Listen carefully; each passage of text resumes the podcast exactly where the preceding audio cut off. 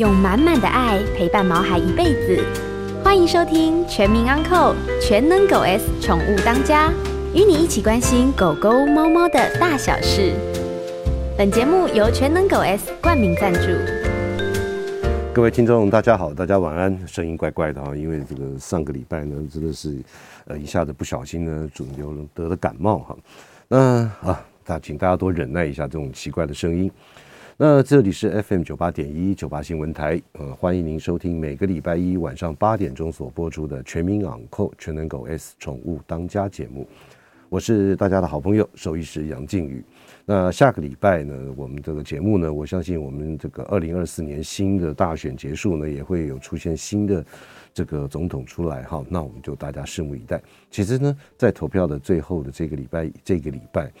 那大家就是忠实你自己心目中的理想人选，那也不要再去怀疑考虑了哈。那这个该投谁就投谁，那也不用再做一些其他的一些呃受到一些无谓的干扰。好，在这边跟大家来做分享。那另外一件事情呢，跟各位听众朋友报告的就是，每年的一月六号啊，就是兽医师节。那我想在过去节目当中，我也提到说，为什么一月六号是兽医师节？因为在这个呃。不，六十年还多少年前吧？呃，这个哎，没有那么好，差差不多六十年前，那个时候一月六号呢，是政府公布兽医师法实行的那一天，是一月六号，所以我们就把一月六号定为兽医师节。那今年的兽医师节是在屏东的科技大学做举办。那为什么会提到这个呢？因为我觉得啊，那天来这个现场的最高的中央政府的单位的指导长官是。我们农业部的一个次长叫杜文珍，杜次长。那杜次长他自己本身毕业于中兴大学的兽医学系，他本自己也是一位兽医师，然后到了国外进修，取得了硕士、博士的资格。那现在在农业部一路这样子从这个防检局长一路上来到现在农业部的次长。他在致辞的时候，我觉得他非常清楚的这个勾勒出我们现在兽医师在我们现在的社会上面。担任哪些重要的工作？呃，首先呢，我想各位听众朋友可能呃，在不管是广告也好，或是说政府的宣导也好，在非洲猪瘟的防治上面，我们台湾的确是做到了滴水不漏。那这真的是啊，我们这个兽医师还有我们农政单位的工作人员的一个努力啊。另外，此外呢，像这个口蹄疫，猪的口蹄疫病，另外还有就是猪瘟啊，这跟非洲猪瘟不一样的。那猪瘟呢，最近也。做到了一个拔针的这样的一个动作，那可能听众朋友看到新闻不晓得什么叫拔针，就是不打预防针的意思。这是世界卫生组织还有动物组织，它一个评断你这个国家是否有猪瘟这样子一个疾病的一个非常重要的一个方式。也就是说，当你抽血出来，它体内猪的体内有猪瘟抗体，它是代表是说它自然感染的，还是因为疫苗打针所引起来的抗体，这无法来分辨。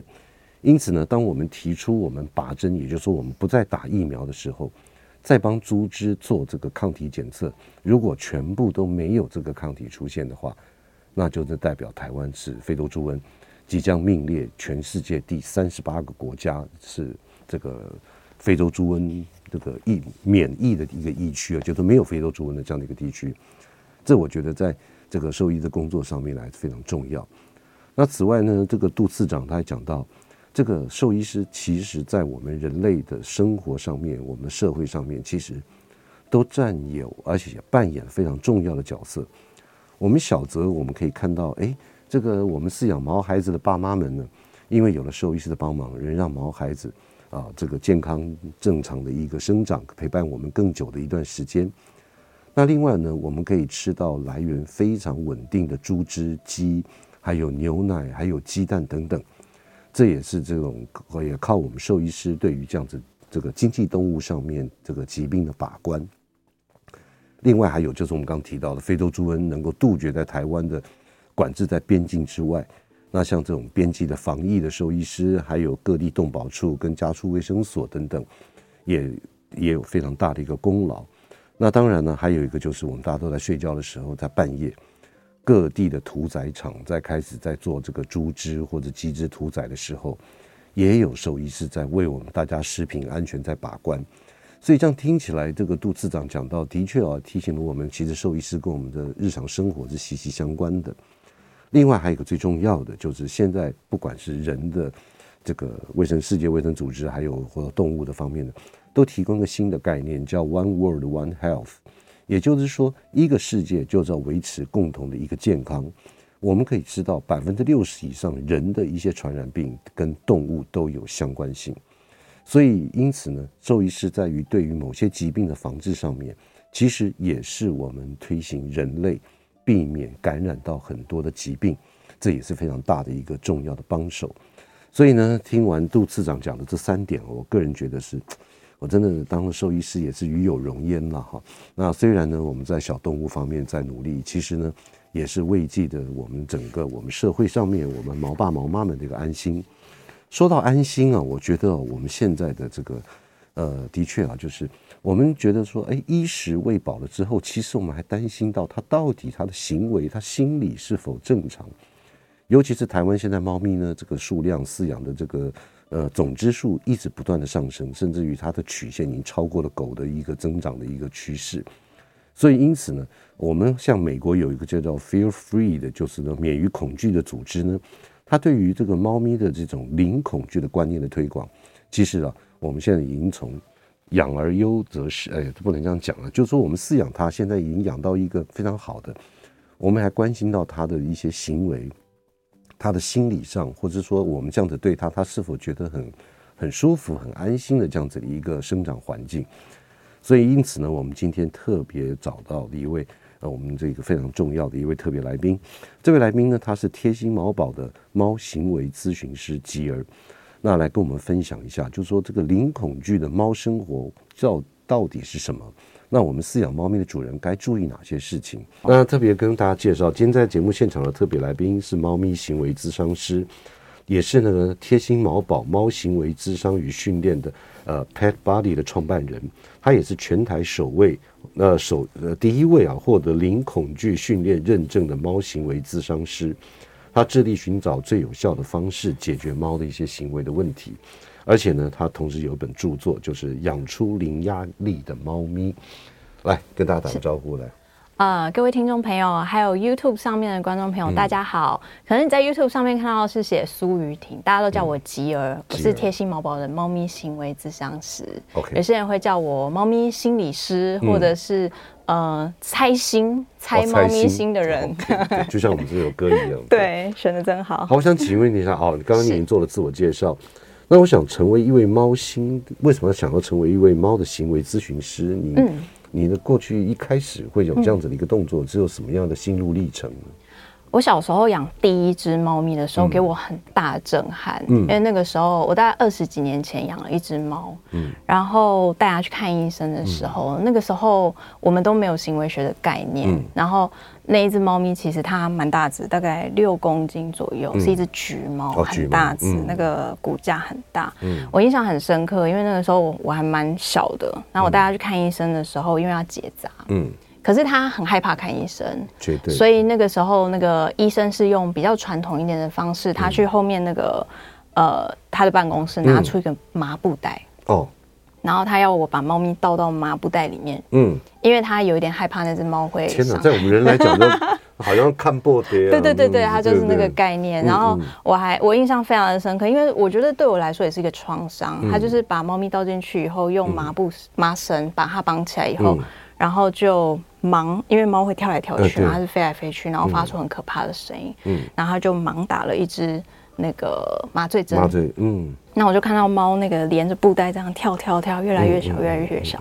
最后我们猫咪就被麻醉了以后，他把猫咪拿出来放在手术台上面，然后我就在手术台外面看着我的猫被麻醉。那个时候我高中，这个时候我对。呃，猫咪非常害怕看医生这件事情。嗯，不只是它很害怕，我也很害怕。嗯、对，我那时候就在心想，如果这是它第一次手术，要这么的剧烈，嗯，嗯以后万一它老了，嗯，我要怎么办？对，那我就心里一直有一个种子，知道说我应该要去研究，嗯，我有没有什么方式是可以让他。更不要那么害怕，然后更更平静一点，嗯、更冷静一点的接受这些治疗。其实你讲的这我完全理解。你知道我们有些客人带猫咪来看病，他用什么装的吗？他是用那个 我害怕。洗衣网。哦，因为他说他实在抓不到他，他只要一逮到就把它弄在洗衣网，嗯，这样子带出来，嗯，那也有有我们很多客人跟我们讲说，在家里面你要把它放进那个运输笼，嗯，哇，他打死都不进去，对，是一场硬仗，硬仗，对。对，所以因此在这么恐惧之下，老师讲，在用医学的角度观点，嗯。如果这样子来的，我们要帮他抽血做检查的话，根本没有办法，对不对？呃，不是，就是说他的数值不准。哦，因为他激动了之下，肾上腺一段分泌，所以他的血糖一定是高的，嗯，血糖会偏高，所以因此呢，在这个的确的结论上发现这样子一个问题啊，嗯，那我想着再简单的这个请呃，请问一下吉尔，就是关于这样子一个零恐惧的训练的认证哈，嗯。大概需要上多少的课，然后要怎么样才也要考试吗，或怎么样的？嗯，我后来大概二零一六年左右去上了行为，嗯、我。认识了这个课之后，我开始去上课。我大概花半年左右的时间，嗯，呃，上课，然后他要考试，嗯。那其实上课的时候，大部分老师讲的是理论，嗯。然后因为那个是美国的单位，所以花了六年拿到证照之后，后面从一六年、一七年开始一直到现在，我花比较多时间是去研究，嗯。怎么样去做一些我们实际可以看到、去印证老师理论的这些操作的技巧？嗯例如说像刚刚医师您讲的，猫咪怎么进笼，我要怎么让它进笼，而不是跟它打仗。呃，各位听众朋友，今天晚上的节目你一定要收听了，因为这个猫咪要进一个笼子，我有客人跟我讲说，嗯，他要把它进笼子花了两个小时。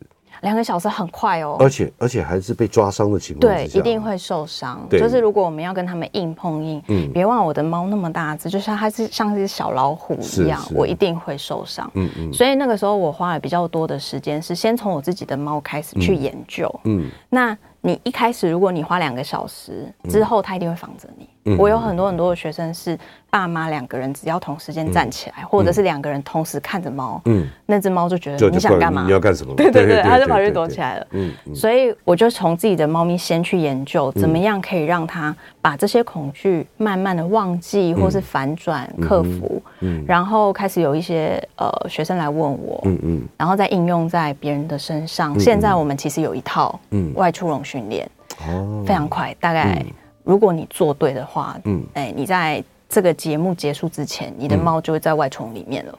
哦呦，OK，好的。呃，今天在我们节目现场的特别来宾呢是贴心毛宝猫行为咨商师呃苏玉儿，我们一般我们都就叫他小名叫吉儿，对，来跟大家聊一下如何能够让这个生活猫咪的生活零恐惧，以及呢刚刚在特别提到就是如何让猫能够进到这个手提笼。嗯，其实这是一个非常大的一个这个重点了哈。嗯嗯。那我想呢，我们先进段广告，广告之后回来再好好的请问一下我们吉儿。欢迎回到九八新闻台全民昂狗全能狗 S 宠物当家节目，我是兽医师杨靖宇。今天在我们节目现场的特别来宾是猫咪行为咨询师苏玉婷吉儿，来跟我们聊一下如何能够降低猫咪的一些这种所谓的零。恐惧感，哈，嗯，艾吉尔，刚刚我们在广告之前有特别讲到说，那我们是所谓的这个呃零恐惧的观念，到底是什么样的一个情况？这个观念可能很新，所以大家可能、嗯、呃需要一点点时间去习惯。我先把它变得简化一点。嗯、如果你家里有小孩的话，其实现在很多小儿科医师是在做零恐惧。例如说，你带他去打预防针的时候，嗯、医生可能哎，你可以在 YouTube 上面找找看那个影片。嗯、有一些医生可能会用那种吹泡泡机啊，然后就让小朋友看泡泡啊，哎，小贴纸啊，是然后就趁你不注意的时候打下去。嗯、其实这个就是零恐惧的概念。嗯，那其实它有三个很大的重点。第一。一个重点是你要辨识猫咪它有压力的时候长什么样子，嗯、所以其实蛮简单啊、呃，应该说有很细微的地方，也有很明显的地方。嗯、很明显就是他会哈气嘛，嗯嗯，他会攻击你嘛，对，这个就有点太太晚了。Yeah. 那很细微的地方可能是它。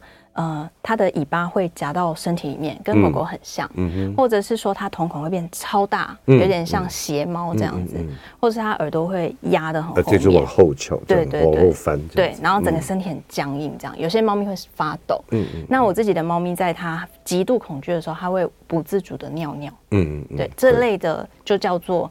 呃辨识它的压力。嗯，那零恐惧的概念，它的压力是把它分成 FAS，它是叫 FAS，Fear、Fear、Anxiety 跟 Stress，就三个大项。嗯，然后课程里面我们会有非常详细的，让你真的看到它有恐惧的时候是什么样子。你要先去辨识它。当你辨识的时候，你再去看那个环境里面有什么东西，有可能是那个压力的因子。嗯。我们要把这些因子呢，让它尽可能降得越低越好。嗯嗯嗯。所以这个时候会有两个大的技巧，一个叫做 touch gradient。嗯嗯，比较学术一点的说法，把它称称之为渐进式的触碰。嗯嗯嗯。也就是说，假如说我今天要摸你的牙齿，好了，嗯嗯，但我先不要摸你的牙齿，我先摸你的头。嗯嗯。让你先觉得哦，好像呃，跟你之间呃，跟医生之间有一些呃。Bonding 那种情感的交流以后，然后再去碰触他比较敏感的地方。再来是叫 considerate approach，意思是说我们在做任何医疗或者照顾的时候，我要去弹性的去调整那个环境。假如说今天，哎。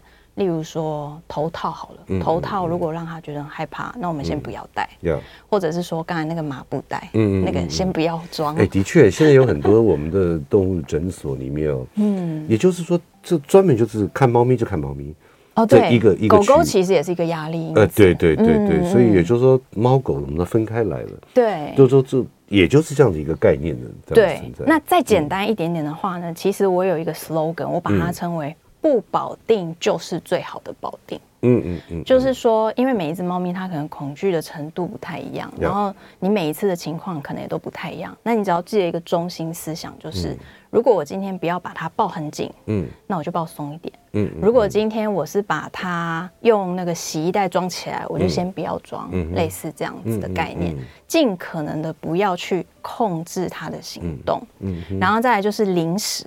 嗯，零食是一个最棒的奖励，会让猫咪忘记它正处在一个很可怕的环境里面。嗯嗯、就像小朋友吃到糖果、Yeah. 拿到贴纸、是。吃冰淇淋的这种概念。嗯、哦，哎，吉尔，那我想，嗯，其实之前在很多这个有有听众朋友也也曾经问过一个问题哦，嗯哼，就说他打电话进来那时候大概有一两年前了，嗯，他说他去认养了一只大概两三岁的浪猫回来，嗯哼。那是在这个动物之家认养回来的，嗯，可是养到现在已经过了两年了，嗯，他还是不亲它，就也就是说，嗯，你不要说这个渐进式的那个碰触了，它连就是说现在两年多了，那个时候一两年前讲的那个，他到现在还是没办法摸它，嗯，那这样子的话有什么办法？还是说这个呃流浪猫咪它之前可能有一些不愉快的经验或怎么样？嗯哼，那这样子的话，我们的饲主该如何的能够？让他这种所谓的降低他的恐惧呢？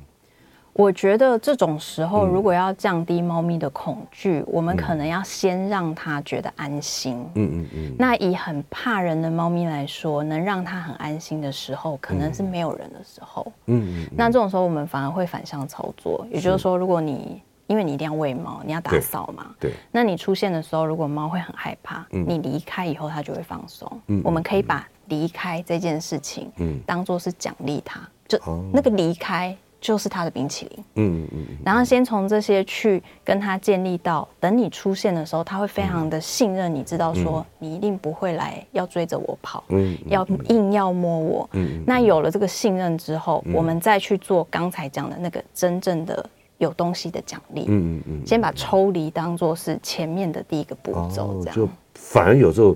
嗯，我们台语说“假定弄破我”，对，你越是想要怎么样，它其实它的反弹是对超乎你想象的。就像妈妈一直念你，你可能会希望妈妈先不要念我，然后先让我冷静一下，这样这个概念。OK，好，那接下来我们就刚刚聊到，就是说这个可不可以举例说啊？就是说，比方说刚刚您讲到的，其实能够让猫咪能够进到我们这个笼，它就已经是非常不容易的一件事情。对。那这样子的话，就是说在家里面如何训练猫能够进到的手提笼呢？我觉得我们现在大部分人，包括我自己以前啊，嗯、有一个很常见的一个迷思，就是因为我们很喜欢收纳，嗯，所以我们会觉得笼子是要去看医生的时候用的。嗯、平常我就把它放在可能储物间里面啊，柜子里面啊，这样。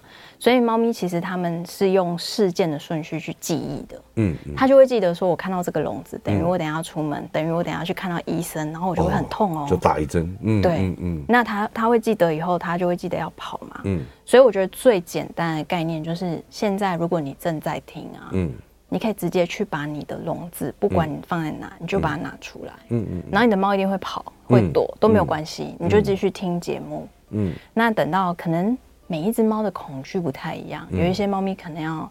可能十分钟就好，嗯，有些猫可能要半夜到明天才会好，这样你就让它先过了那个恐惧时期以后，有几个很简单的方法，嗯，一个是你的笼子如果是很软的，你要先去改成硬的，因为如果软的笼子，猫咪进去可能天花板会塌，它会觉得不安全，压迫，对，硬壳的，嗯，然后呢，布置的位置，嗯，呃，布置里面要布置哦，就是例如说现在很冷好了。那如果你里面是很冰冷的地方，猫咪可能不会想要进去。嗯嗯。所以我们可以先看看它平常喜欢，嗯，可能是你的围巾啊，或者是家里的什么猫床啊、猫毛巾，你能塞进去的试试看，把它塞进去，或者是一个小纸盒，我觉得也很不错，因为猫很喜欢挤在那种纸盒小小的这样。然后布置好了以后呢，你要选一个位置。嗯。你先观察一下你家的猫，现在它最喜欢在哪里睡觉？嗯，有一些猫咪可能会喜欢睡在椅子上，嗯，或者是沙发上、床上，类似这种。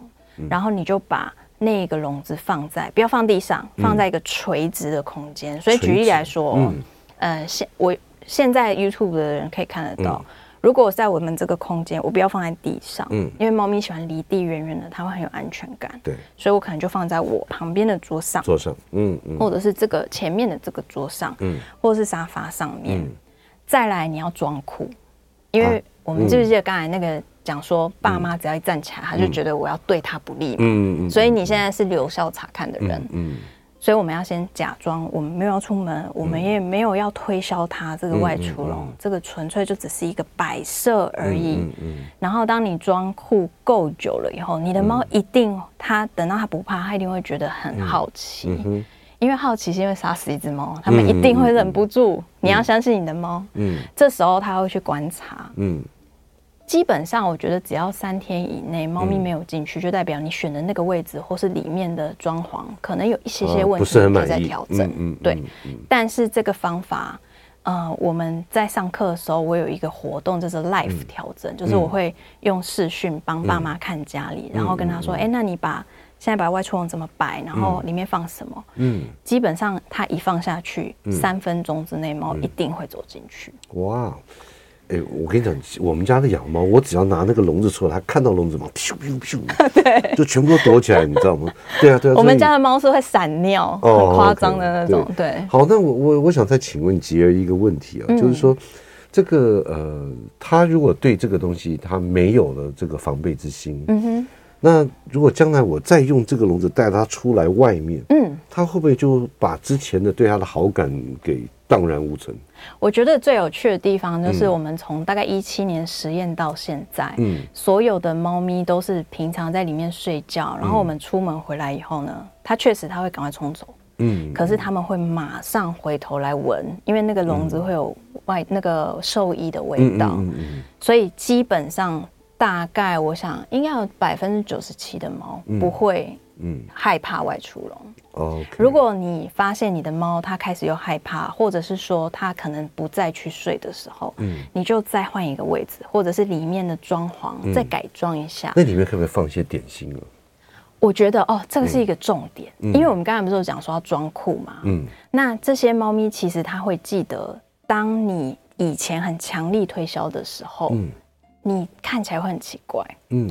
你一定会一直要叫他进去吃东西，或者是要叫他干嘛干嘛的。所以我觉得装酷有一个原理，就是我们不要有点心，嗯嗯嗯，然后不要推销他，不要跟他说，哎，你看你看，不要拿玩具，嗯然后假装要让他进去，都不要。我就有点欲擒故纵的感觉，是吧？对，嗯，对，这一招超有用的，因为对于这些需要训练的爸妈来说，他们一定是像我以前一样，我们已经塑形不了了。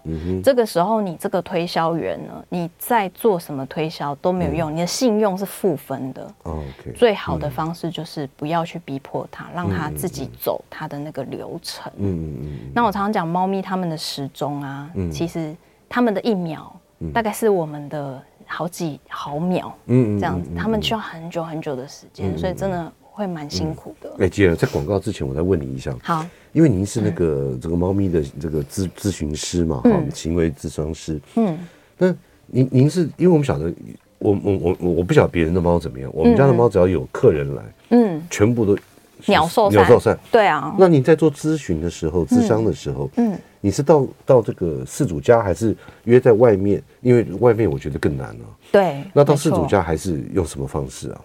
呃，我们我基本上是用视讯，因为我发现如果我去别人家，那只猫即使它不怕人，嗯，因为有客人来，就像我们人一样，有客人来，我们不会跟爸妈吵架。嗯，可是客人不在的时候，我们就对爸妈很没有礼貌啊。所以通常有问题的猫咪呢，都会在试训的时候才表现出来，因为它不知道我们在试训。我会请爸妈戴耳机，嗯嗯，然后它就会对妈妈很不礼貌，或者是它会就会在旁边打架，就是有些行为就原形毕露出来。对，我就可以看得非常的清楚。我觉得这个方法是最有用的。哦，所以我一直在想说，像我们我们节目的这个长期合作的熊爸嘛，嗯，他都是到。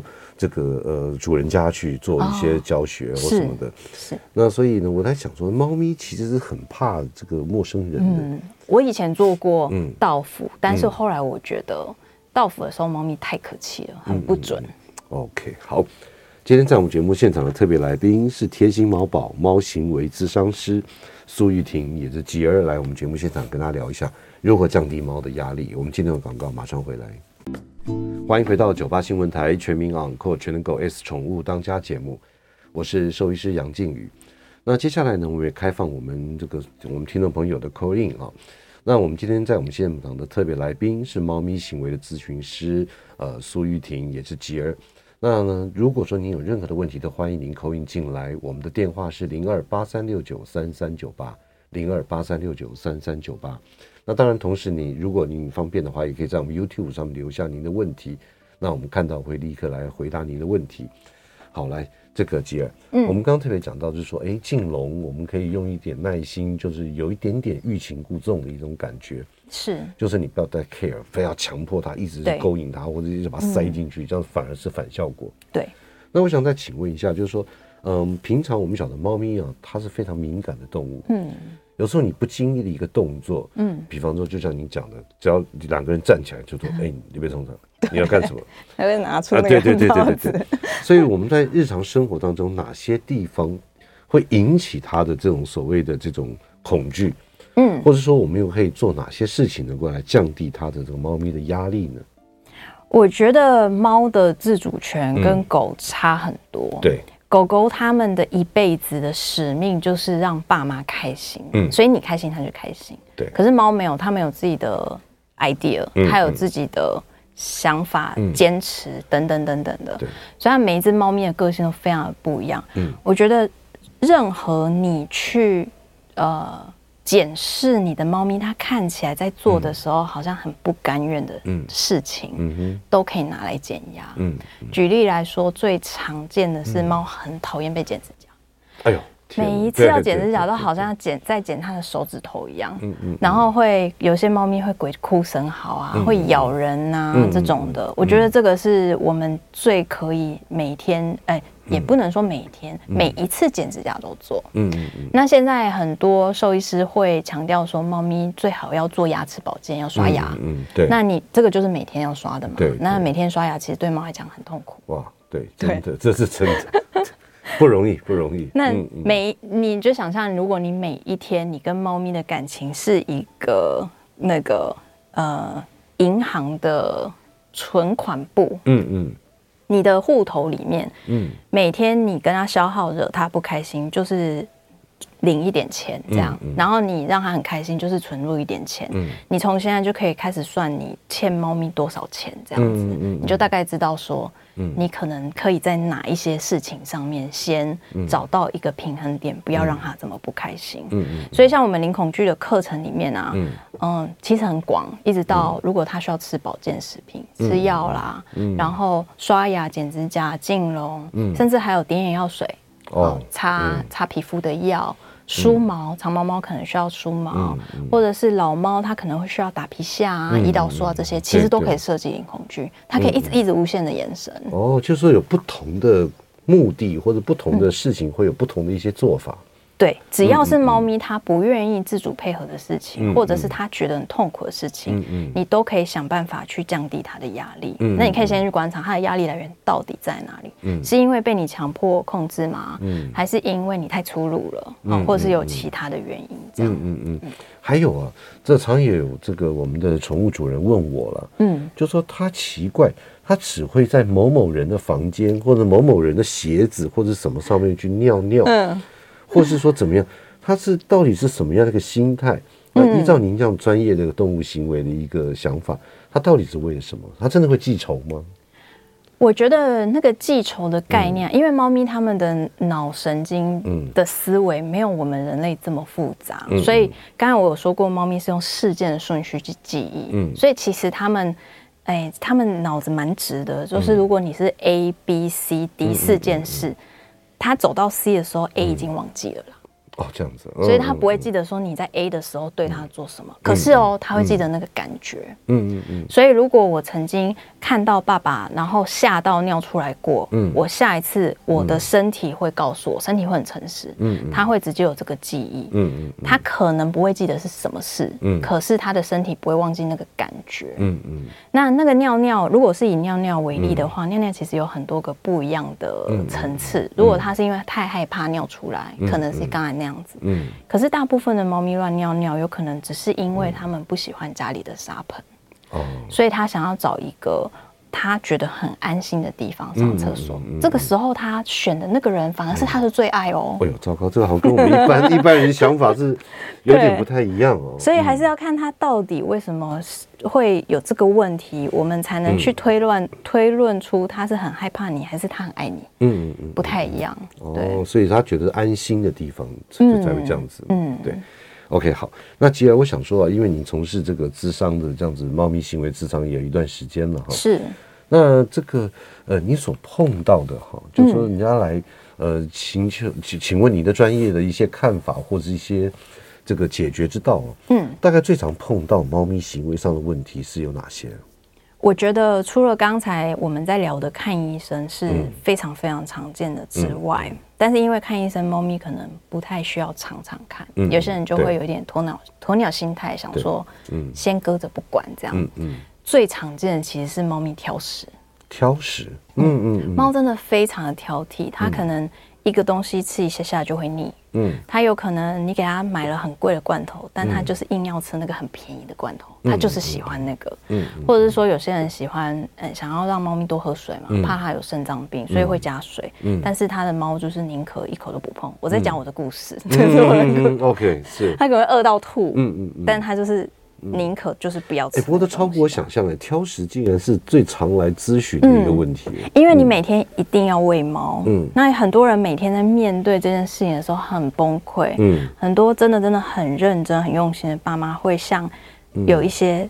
人类的爸妈一样，拿着汤匙追着猫咪一口一口喂，嗯嗯，多吃一点，多吃一点，太瘦了，你有肾脏病这样。这对猫来讲，好反而是另外一种这种压力的来源。没错，没错，对哦，嗯，所以爸妈就是那个压力来源。嗯嗯。OK，所以这个挑食的问题，当然挑食的问题要该怎么解决呢？是一直不断的换东西吗？还是什么？这个也是一个很。非常大的学问，我有一个系统的课程，大概有好几十个小时在讲这个。嗯，我觉得最大的概念其实是我们要以猫咪的天性去看它们吃饭的习惯。嗯，猫咪其实它们是去打猎，对，然后它可能就是打一只小鸟或是一只小老鼠嘛，那可能就大概五克十克的干饲料的分量。然后吃一次以后，它就会去理猫睡觉，嗯嗯，然后再循环。对，所以猫的天性是一天大概要吃十几二十餐。对，可是我们人呢，包括我自己，我小时候是跟狗狗长大的，我们没有这个概念，我们一可能一天就是喂两餐，甚至多一点四餐好了。那我们可能会习惯。有东西给他吃，他不吃我就收起来。嗯嗯嗯。可是刚才那个循环它是不会停止的。嗯嗯。所以很多猫咪在这个循环里面，它吃的并不开心。OK。或者是它没有东西可以吃。嗯嗯。那这个时候，我觉得爸妈最重要就是第一个，我们要记得猫咪的天性是长这样，所以可能我们需要用一点点脑筋，我要怎么样可以同时保持食物的新鲜，可是又让它可以有这样子的循环在做。嗯。然后再来就是。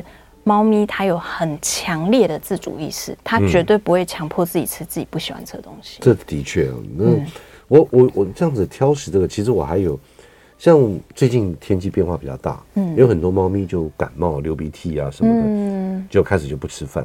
嗯，其实这其实猫咪这诚如刚刚吉尔所讲的一个重点就是。它的吃东西，它的嗅觉决定了它的食欲。嗯，所以当他感冒的时候，鼻塞塞住了，他闻不到，闻不到了。对，他可能就不太想吃东西了。嗯，这个时候其实就是因为生病所影响的。嗯哼。那所以我刚刚您特别讲到，就是说，哎，这个没想到挑食是最大的一个一个询问的问题。嗯，那我再问一下，有没有第二个？这第二个常见的。第二个就是看医生哦，应该说挑食这个行为问题，嗯、如果不处理，嗯，它会无限衍生出很多问题哦。例如说，两只猫咪在同一个家庭，嗯，它吃的不开心，嗯，那我吃的不开心，我情绪就不好了，对，所以我们两个就打架。嗯，所以打架的行为就出现了。嗯，当然，如果是单猫家庭，我情绪不好，你又不放饭，我很饿啊，所以我就咬你。嗯，所以咬人的问题就出现了。哦，半夜的时候我没有东西吃，所以猫咪就乱叫，乱叫的问题就会出现。它会来咬我的脚，我们家对嘛？对不对？要吃饭了，对对对，凌晨三点。凌晨三点。对对对。嗯。好，然后再来呢？如果家里真的没东西吃，他是猎人，他会自己去寻找东西吃，这个时候就变异食哦。因为他们猫其实真的蛮厉害，它会舔墙壁啊，吃线啊什么的。对对。再来，如果东西没有东西，就是家里没有东西吃了，爸妈都收得很干净，嗯嗯，他就开始舔自己的毛。这时候就又变成过度舔毛，所以这些东西我觉得它的源头都来自于那个食物，可是它可以这样子像一个树一样这样延伸出去，都很常见。OK，所以真的有时候看他一个行为啊，还真的是会会有很多的不同的一些面相哈。嗯，那我想说，在这个处理这些个案啊，就是说这种我们找到常见的问题，可能就是挑食，然后第二个可能就是进笼看医生。对，那除了这两个之外呢？就说还有什么其他的就是常来问你的问题的？其实我原本以为是，嗯，经常问你是乱抓，哎，不是。哦。我觉得猫奴其实还蛮认命的，哎，哦，就乱抓这个事情，对，OK，就是很多人家里的沙发其实已经开花了啊，对，或者是流苏啊，然后猫咪就是当那个设计师，嗯，然后我自己是已经看开了，我觉得好多好多学生跟我一样，就是其实觉得。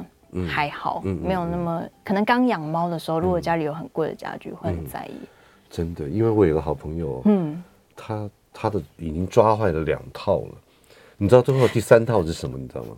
猫抓沙发，猫抓布沙。不是不是不是，他去他去上网，然后看瑞典有一个牌子的那种沙发，嗯，他不能讲沙发，就是像椅子一样，这完全是那种塑胶的，你知道吗？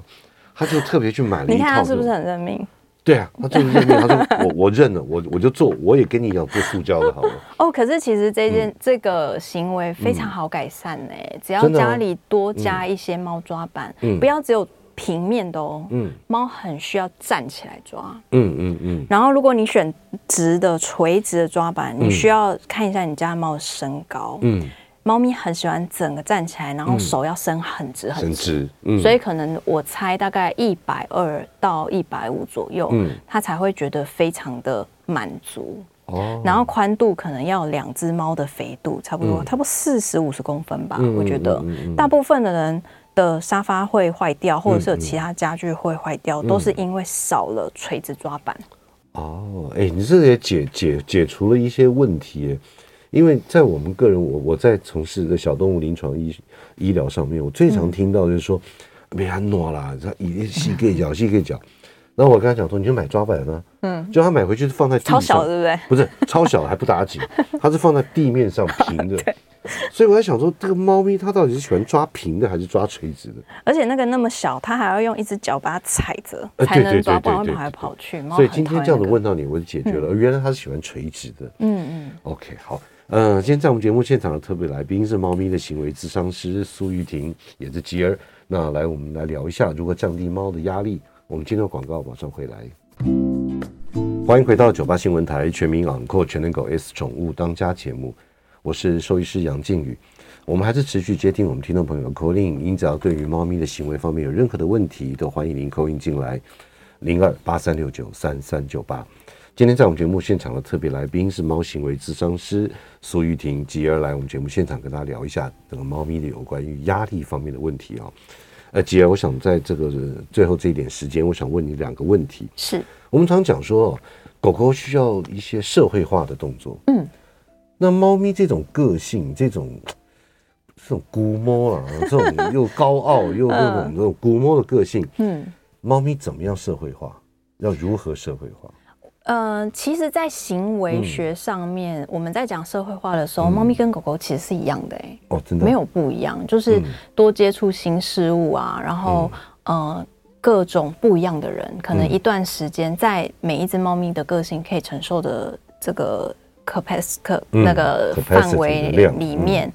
你就让他多接触不同的人，嗯，只是说这些人我们可能会需要稍微挑选一下，嗯，就是先不要吓到他们，所以我们也是渐进式，嗯，先从很文静的人开始，到稍微有点活泼，嗯，如果要具体一点，就是例如说，如果你要介绍猫咪人，先不要介绍他小孩，哦，先不要那种小孩子的动作会尖叫啊，冲来冲去的小孩，对对，先不要，可能先是女生，然后可能到家里先看电视，先打电动那种。它 focus 不会在猫咪身上的这种，然后再来就可能会是打电动的时候会有一点声音欢呼啊这种，然后再来是男生，再来才是小孩，类似这样子，就是需要有一点渐进。狗狗好像不需要，对不对？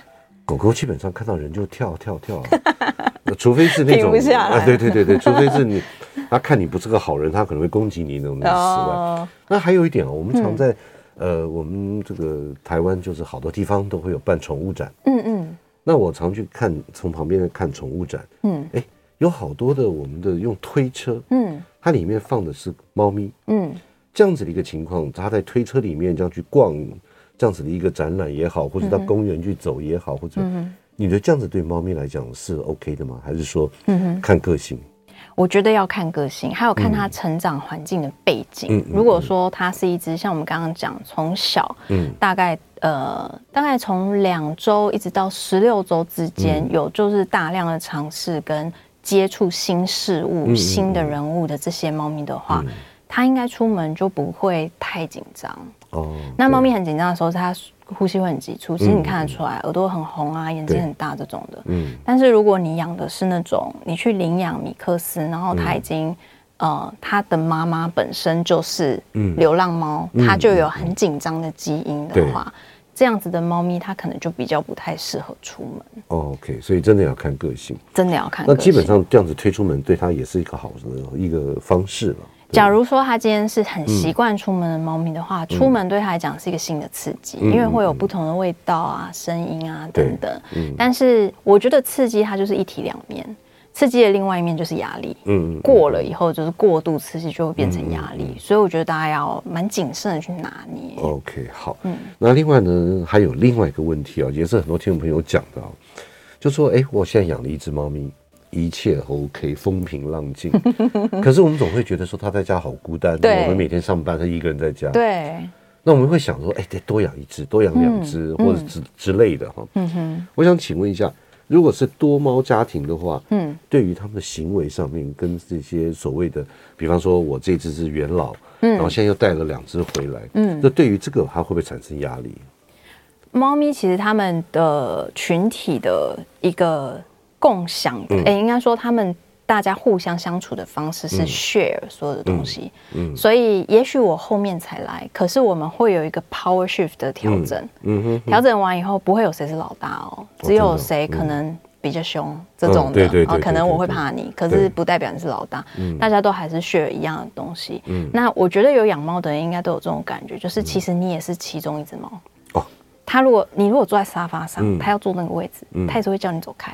嗯哼哼，可能他也不太会让你，因为你是妈妈，他就让你这样。我觉得有时候不会，嗯，所以我觉得我们在养多猫的时候要特别注意的是，那个所有的东西，你就要把它想象成分成，嗯，除以几只猫这样。嗯，我的一个沙发，可是我五只猫，可能我就要除以五。嗯嗯，养越多猫，同样的空间，它压力就会越大。哦，对，对，那猫咪在压力大。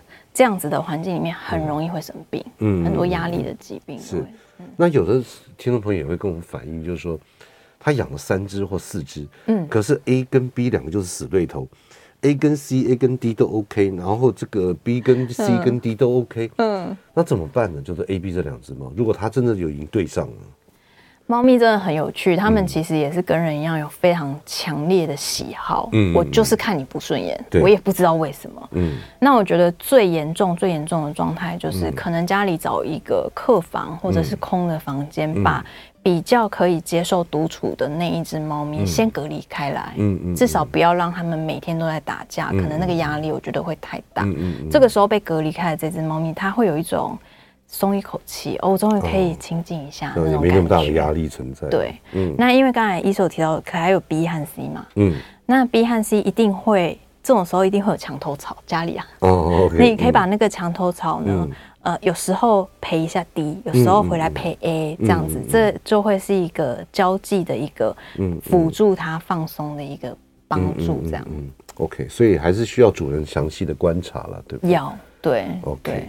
呃，其实我们今天准备的内容非常的多，但因为时间的关系，真的来不及一次来跟你问啊。嗯，希望下次我们再邀请你吉儿来我们节目现场，没问题。跟大家，如果说各位听众朋友，您对于猫咪的行为方面有任何的问题，也欢迎呃留言给我们，我们会一次整理好来问一下吉儿。